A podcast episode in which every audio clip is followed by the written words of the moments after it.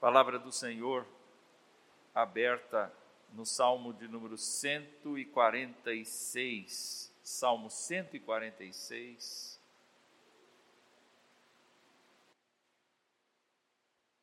Nós vamos ler esta palavra do Senhor todos juntos. Quero convidar os irmãos para todos juntos lermos a palavra do Senhor. Salmo 146. Vamos lá. Aleluia. Louva, ó minha alma, ao Senhor. Louvarei ao Senhor durante a minha vida. Cantarei louvores ao meu Deus enquanto eu viver. Não confieis em príncipes, nem nos filhos dos homens, em quem não há salvação sai-lhes o espírito e eles tornam ao pó. Nesse mesmo dia perecem todos os seus desígnios. Bem-aventurado aquele que tem o Deus de Jacó por seu auxílio, cuja esperança está no Senhor seu Deus, que fez os céus e a terra, o mar e tudo que neles há e mantém para sempre a sua fidelidade, que faz justiça aos oprimidos e dá pão aos que têm fome. O Senhor liberta os encarcerados. O Senhor abre os olhos aos cegos.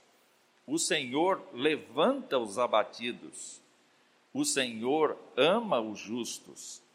O Senhor guarda o peregrino ampara o órfão e a viúva, porém transtorna o caminho dos ímpios. O Senhor reina para sempre. O teu Deus, ó Sião, reina de geração em geração. Aleluia. Que Deus seja glorificado.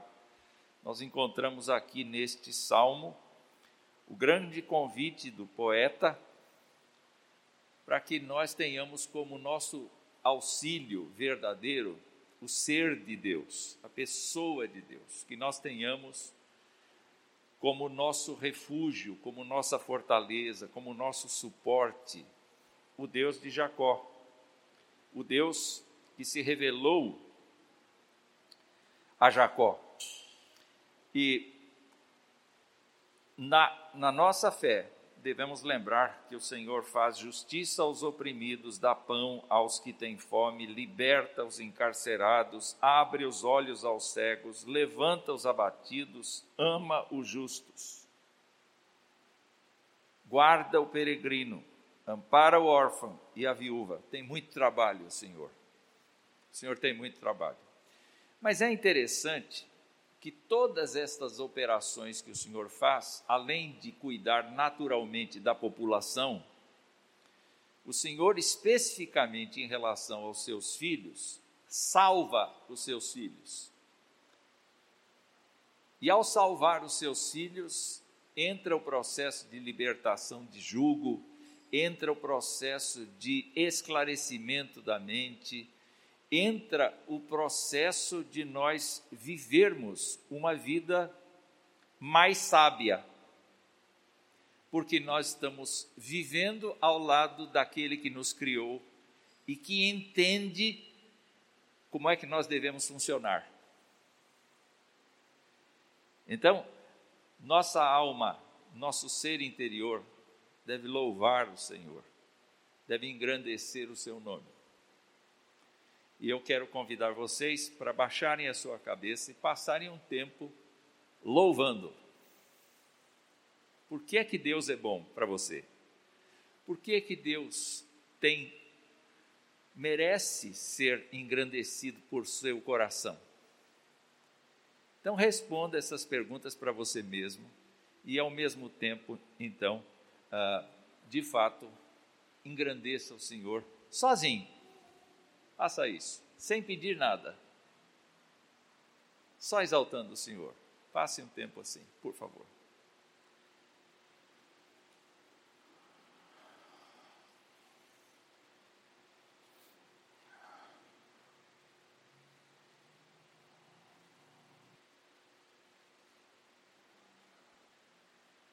Santo e eterno Deus, Deus Todo-Poderoso, Criador de toda a terra, nós estamos diante de Ti e cada coração aqui se manifestou da sua forma diante do Senhor.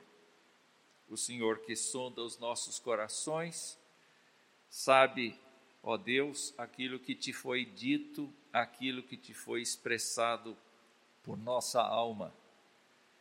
Nós suplicamos que a cada dia o Senhor nos ajude a perseverar na exaltação do teu nome, para que possamos, ó Deus, suportar o jugo das dos problemas, das lutas, das dificuldades que passamos todos os dias. E nós suplicamos, ó Deus, nesta hora, que o Senhor seja engrandecido por meio da pregação da tua palavra. Nós oramos agradecidos em nome de Jesus. Amém. Irmãos, eu pedi para separar o hino 378. Foi. Eu queria ver se vocês todos conseguem enxergar a letra aí. E eu não sei se a igreja sabe este hino, conhece este hino, não é? Mas nós vamos só recitar este hino, nós não vamos cantá-lo, não, nós vamos recitar este hino. Uh, e eu queria pedir para os rapazes uh, lerem a primeira estrofe do hino com voz de rapaz e que as moças lessem a segunda estrofe e assim nós vamos alternar porque são quatro estrofes. Então, homens leem a primeira e a terceira, as mulheres leem a segunda e a quarta. Vamos começar?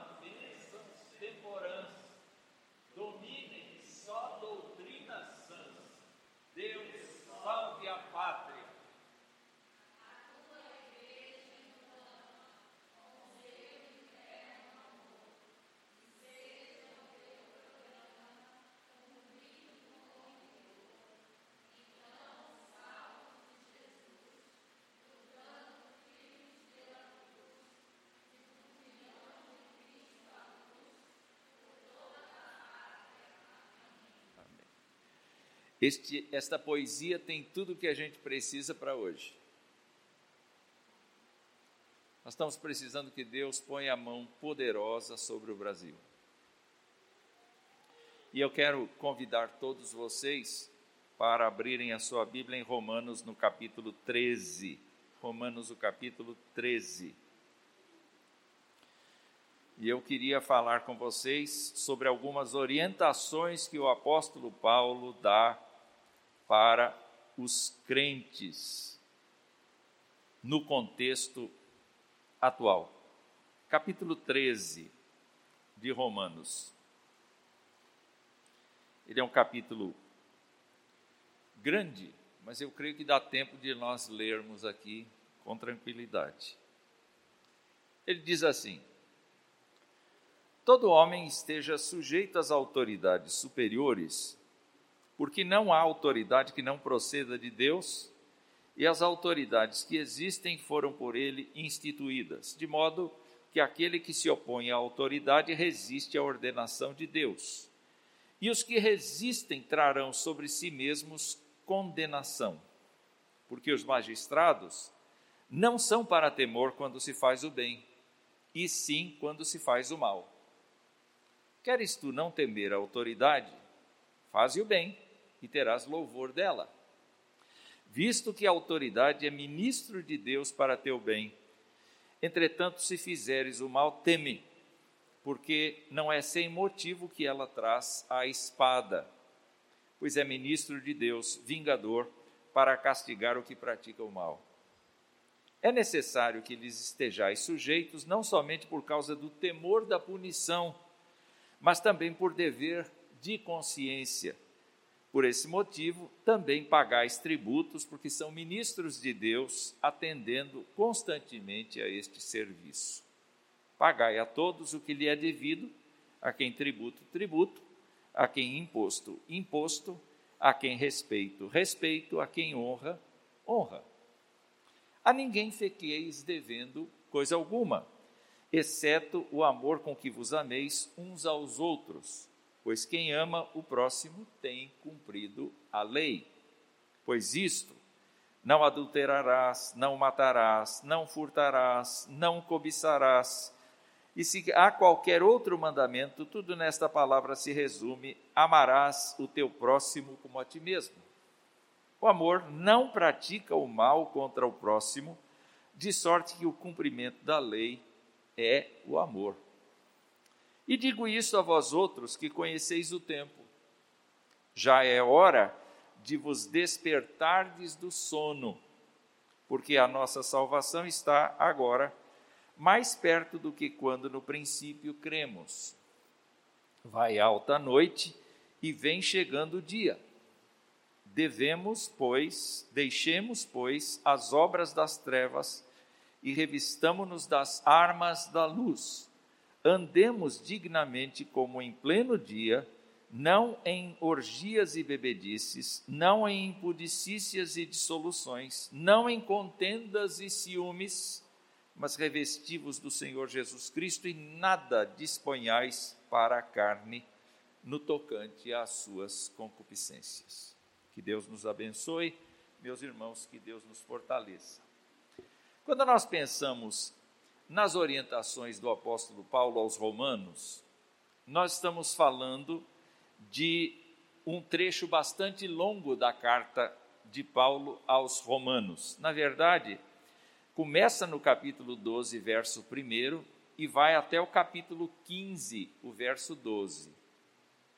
Essas orientações todas vem depois de um corpo muito forte de doutrina que ele usou no início da sua carta. E dá para a gente fazer rapidamente aqui uma pincelada do que vem antes e do que vem depois deste capítulo 13. Vem antes. O seguinte: entregue o seu corpo físico em sacrifício vivo, santo e agradável a Deus e a renovação da sua mente. Esse foi o primeiro conselho dele. Depois, entregue para Deus os dons espirituais que Deus deu a você para o serviço de um crente. Um crente, na verdade, não trabalha com seus próprios talentos. Ele pode sim ele pode sim utilizar os seus talentos, mas o Espírito Santo de Deus, ao salvar as pessoas, já capacita as pessoas para determinado ministério dentro da igreja. De maneira que a igreja é um organismo onde cada pessoa coopera para o bem de todos os outros. Paulo está dizendo: sabe aqueles dons? Use aqueles dons para Deus use na vida das pessoas com alegria. Depois, ele trabalha a ideia de que nós devemos exercer o nosso serviço espiritual sob diversos enfoques. No capítulo 12, ele vai falar do amor, eh, vai falar do zelo, vai falar da esperança, vai fala das necessidades das pessoas, a hospitalidade.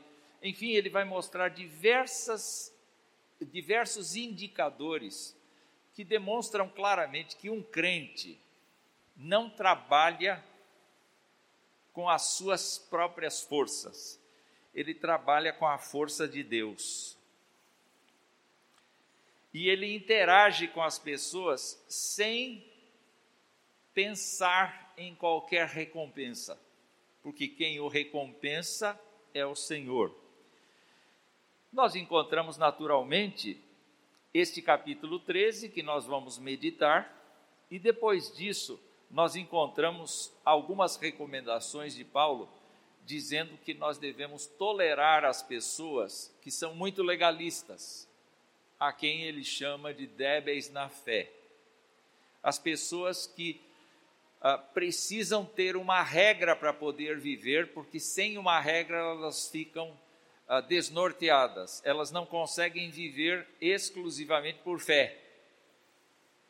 Então, por fé a gente obedece a palavra, por fé a gente obedece a lei.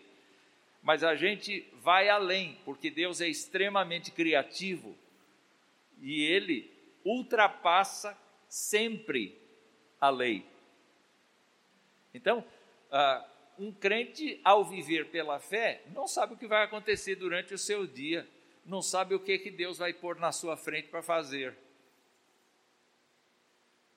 E um crente deve ter jogo de cintura, porque quando a situação que Deus colocar na frente é se apresentar, ele, ele simplesmente diz: Deus, cuida de mim, me leva, me conduz, me diz o que eu devo fazer. E dentro dessa perspectiva, é uma aventura. Tem adrenalina demais no fato da gente ser crente. Não é? Porque a gente não sabe onde Deus vai nos colocar, em que situação a gente vai, vai ter que corresponder a Ele. É uma vida de aventura. Ah, e depois, ainda no capítulo 15, o apóstolo fala da necessidade de nós imitarmos a Cristo, termos Cristo como nosso exemplo maior de vida. E termina este conjunto de regras, dizendo assim: olha, se lembrem do Antigo Testamento quando Deus disse que ia abençoar os gentios. Gentios são os não-judeus. Então se lembrem das promessas do Antigo Testamento, renovem a sua fé no Deus do Antigo Testamento, porque é importante que vocês se lembrem que ele não muda de ideia. Aquilo que ele prometeu lá atrás, e hoje cedo nós vimos o que ele prometeu a Abraão, não é? Aquilo que ele prometeu, ele está cumprindo, passo a passo. Ele está cumprindo, passo a passo.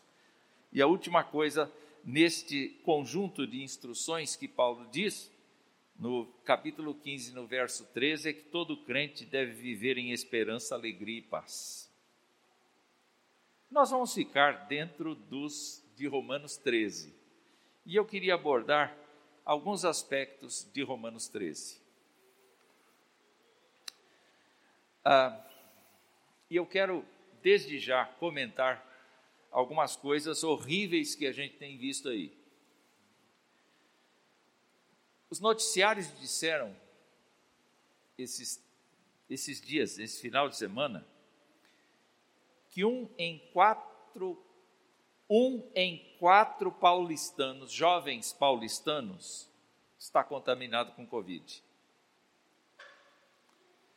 Na faixa de 15 a 24 anos. Ouvindo um infectologista, ele diz que, como o jovem tem muito mais reserva física, quando ele vai para o hospital, ele fica mais tempo exatamente porque ele padece mais. E a polícia tem tido um enorme trabalho no sentido de desbaratar as festas clandestinas, os ajuntamentos clandestinos. Ah, parece que a população não leva a sério o fato de que a contaminação pode chegar na sua vida. As pessoas estão imaginando que isto aqui resolve.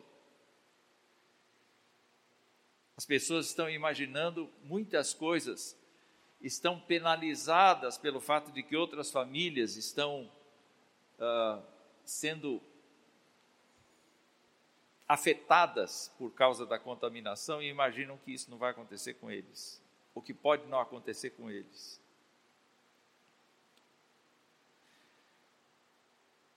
O apóstolo Paulo, quando fala no capítulo 13, ele começa falando do respeito pelas autoridades constituídas.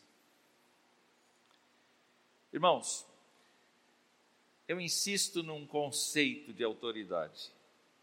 Este capítulo, para mim, mostra que Deus estabeleceu instâncias de autoridade na terra para que nós tivéssemos ordem social.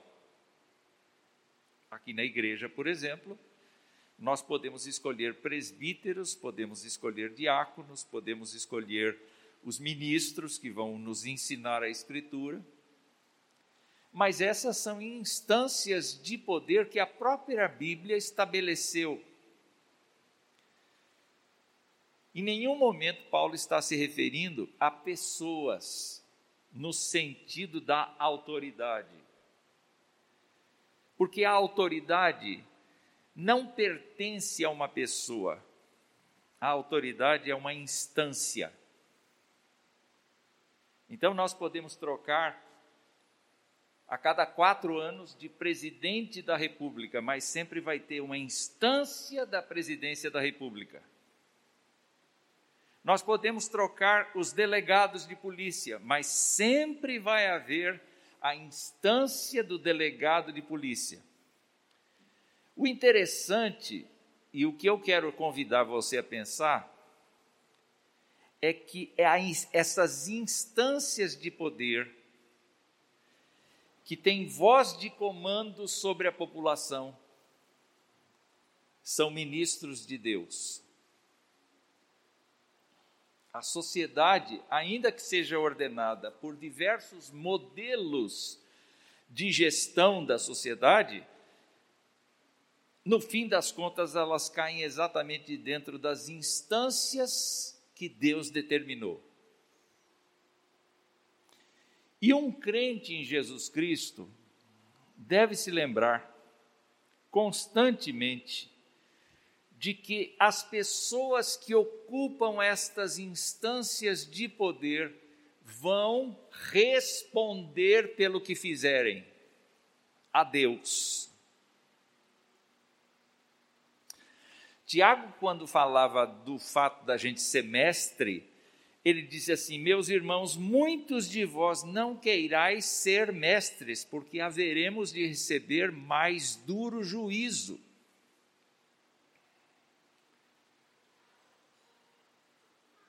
Assim,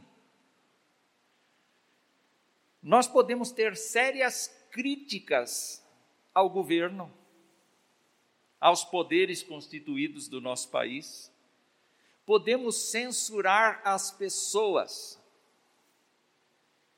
E geralmente isso fazemos de maneira secreta, de maneira no coração. A gente não comenta com o outro, mas a gente acha isso ou aquilo dos governantes.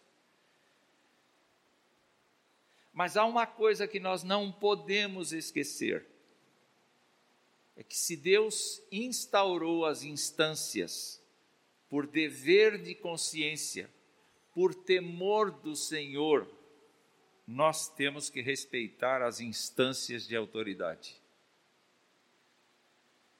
Isso significa cooperar não por causa das autoridades, se elas não são simpáticas ou não são, mas porque nós temos um Deus no céu que as tornou ministros nessa situação ou em toda outra situação que nós vivemos. O apóstolo Paulo sabia que os imperadores romanos não gostavam dos judeus, porque os judeus estavam acostumados a fazer sedições. Os judeus adoravam um só Deus e os romanos adoravam muitos deuses, então eles, eles eram sempre do contra. E o apóstolo sabia que a qualquer minuto um dos imperadores podia se voltar contra os cristãos. Ele não disse assim: se protejam, fujam das autoridades. Ele não disse: desconsiderem as autoridades. Ele não, pelo contrário, a Timóteo, ele foi bem explícito: é necessário a gente orar pelas autoridades instituídas, para que se saiba que Deus quer salvar as pessoas. Isso é bom e agradável ao Senhor quando nós oramos pelas autoridades, quando nós insistimos para que as autoridades sejam abençoadas. Gostemos ou não, a nossa agenda de oração precisa contemplar neste momento as autoridades. Por quê? Porque as pessoas que estão nos cargos estão lá por diversas motivações pessoais, mas elas estão nas instâncias que Deus nos dá. E por causa disso, então, o crente deve se sujeitar à autoridade por dever de consciência e por temor de Deus. Então, nesta hora, amanhã, a gente entra em isolamento social dos mais graves. Não gostamos. Nós temos que ficar dentro de casa presos. Só aqueles que trabalham em coisas essenciais é que podem sair. Nós não gostamos de ficar. Mas,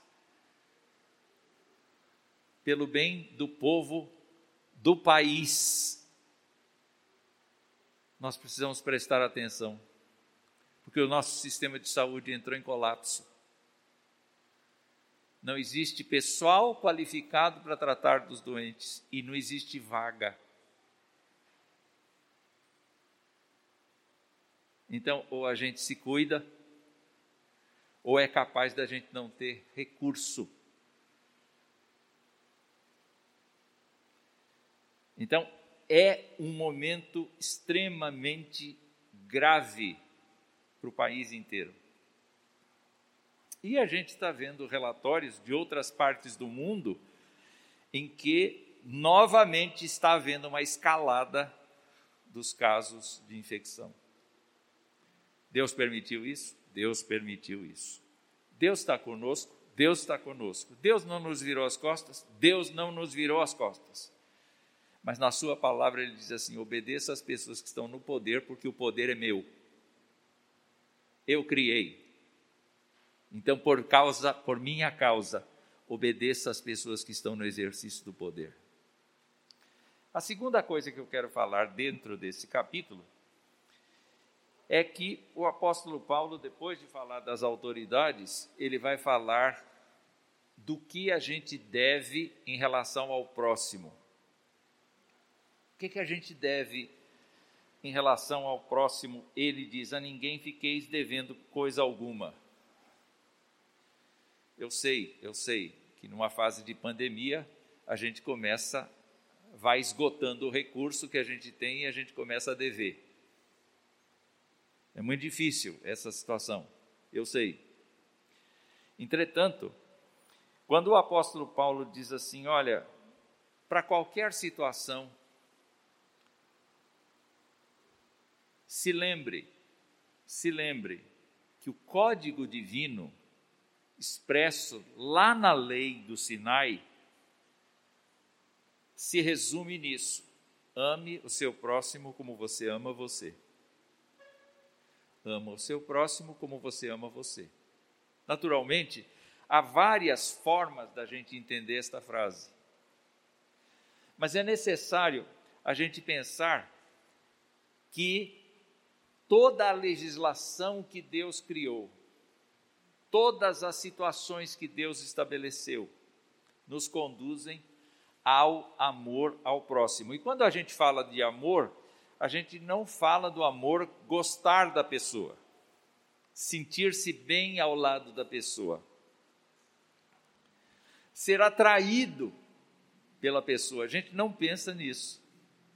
A gente pensa no amor de doar-se, no amor sacrificial de Jesus Cristo, no amor ágape, então, quando pensamos neste conceito de amor, nós temos que nos lembrar que aqui não está estabelecendo se a gente deve amar os crentes, os parentes, os não crentes, os vizinhos, não, não especifica quem. Simplesmente não especifica quem especifica que eu não devo dever nada a ninguém a não ser o amor sacrificial de Jesus Cristo.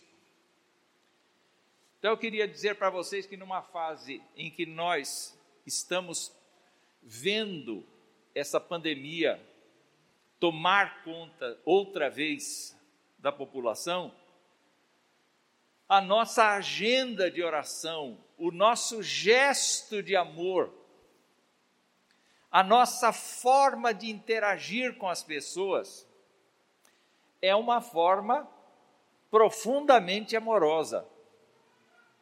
Precisa ser profundamente amorosa. De que maneira amorosa? Bom, o apóstolo lembra o decálogo aqui e ele diz: olha, que não haja adultério, que não haja morte, que não haja furto, que não haja cobiça, que não haja qualquer outra coisa que, que uh, efetivamente manche o amor.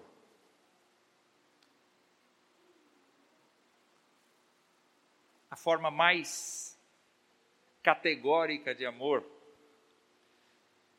acontece exatamente quando a gente se aproxima de Deus. Quanto mais for consciente a nossa vida devocional, quanto tempo mais o nosso tempo de oração com Deus. E não precisa ficar contemplativo, vai trabalhar. Faça alguma coisa, se mexa. Tem que trabalhar no computador? Vá trabalhar no computador. Mas estando lá, nada impede que você diga: Senhor, Toma os meus colegas no teu amor, cuida deles. Abençoa o fulano de tal, que a gente soube que está com Covid. E faz com que o amor que o Senhor derramou por mim, eu perceba na vida das pessoas. Sabe, é muito fácil a gente amar do portão para dentro. Mas do portão para fora, então, quando você ver, vir um ajuntamento de pessoas no meio dessa Covid, faça uma oração amorosa. Deus, desmantela esse grupo aí. Separa esse povo aí. Esse povo precisa se cuidar ó Deus, usa de misericórdia. Isso é amor. O amor não é só querer coisa boa, é querer coisa ruim também. Senhor, não permita, não permita que as pessoas desajuizadas, que as pessoas que não estão levando a sério o que deve ser feito para o bem de todos, não permita que estas pessoas prosperem. É só olhar os salmos nós vamos ver quantas vezes os salmistas disseram: Senhor, destrói aquele que não faz o que é reto.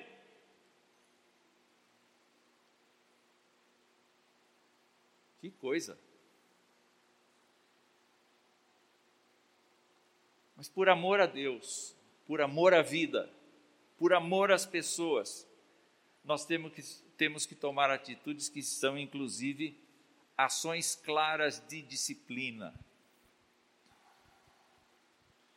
E nós temos que nos esforçar no sentido de que, por amor, nós tenhamos uma vida abençoada. A última coisa deste Romanos 13 que eu queria comentar com vocês é justamente isto. Paulo está dizendo aos crentes que eles conhecem o tempo. O tempo está em relação ao tempo da salvação. Ele diz: a nossa salvação está agora mais perto do que quando no princípio cremos. Irmãos, Jesus, ao falar de, do, dos eventos escatológicos, ele diz que haveria fomes, haveria pestes, haveria toda sorte de guerras, mortandade. Ele disse que o futuro seria obscuro. Ele disse isso. Mas toda vez que a gente faz aniversário, a gente tem que se lembrar que falta um ano a menos para a gente morrer. É não? Não é? Esses dias atrás, um certo varão ali no canto, não é? O Edson fez aniversário, né? Que beleza, a gente, olha, parabéns, até aqui Deus nos ajudou. Aí você diz assim: ó oh, Deus, estou chegando perto. Ó oh, Deus, cada vez mais perto. E o nosso coração pode fazer planos, a gente pode querer viver 120 anos, mas a gente sabe que pode morrer agora. Saiu aqui, acontece alguma coisa, a gente vai embora. O que é que Paulo está dizendo àqueles romanos? já que a salvação está bem próxima e a gente não sabe quando Jesus Cristo vai voltar, o que, que a gente deve fazer neste tempo cruento, difícil, complexo? Qual deve ser a nossa preocupação? De acordo com esse texto, tem muitos textos que vão dizer o que, o que a gente deve fazer, mas esse texto aqui diz assim: revestivos do Senhor Jesus. Sabe? ah, revestivos do Senhor Jesus significa aproveitar este tempo de isolamento para a gente entrar para dentro aqui e fazer uma revisão da nossa espiritualidade. Enquanto a gente respeita o isolamento, porque a autoridade determinou o isolamento, enquanto a gente intercede, enquanto a gente luta pelas pessoas dentro do nosso ser, dentro da nossa casa, nós também nos disponibilizamos a revisitar a nossa relação com Jesus Cristo. E é muito interessante que ele diz assim: deixemos, pois, as obras das trevas. O que é a obra das trevas? A obra das trevas é a ansiedade excessiva, é a ira dentro de casa, porque a gente não tolera viver em família o tempo todo. Cansa demais perdoar e, ser, e pedir perdão. Cansa demais ver televisão. Cansa demais fazer uma porção de coisas, não é? De repente, eu que trabalhava fora, que apertava parafusos na fábrica, agora tenho que lavar louça. Mexeram com o meu queijo. Faça um trabalho no sentido de se aproximar de Jesus. E nesse sentido, então, diz assim: Deixemos, pois, as obras das trevas e revistamo-nos das armas da luz. É interessante que ele não diz assim: deixemos, pois, as obras das trevas e revistamo-nos das obras da luz, é das armas da luz. Vamos deixar os nossos pecados para trás e vamos desenvolver a nossa espiritualidade com mais intensidade, lutando contra as tentações, lutando contra a ira, contra a indecência, lutando contra tudo aquilo que é carnal e que nos faz distantes de Jesus Cristo. É tempo de pandemia. É tempo de voltar. É tempo de refletir. É tempo de orar. É tempo de respeitar as regras impostas pelos governantes. É tempo. Esse é o tempo que nós temos. Então, a partir de amanhã, que entra a fase emergencial em São Paulo, olhe para Romanos 13 outra vez, faça uma leitura outra vez em casa, com mais calma,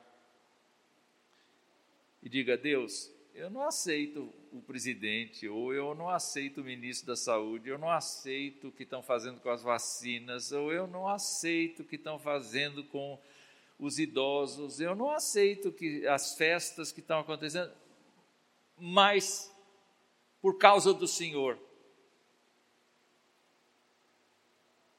eu vou buscar Jesus Cristo. Por causa do Senhor, eu vou trabalhar duro para que o nome de Jesus Cristo seja glorificado no meu isolamento. Que Deus abençoe a vida de todos nós. Amém.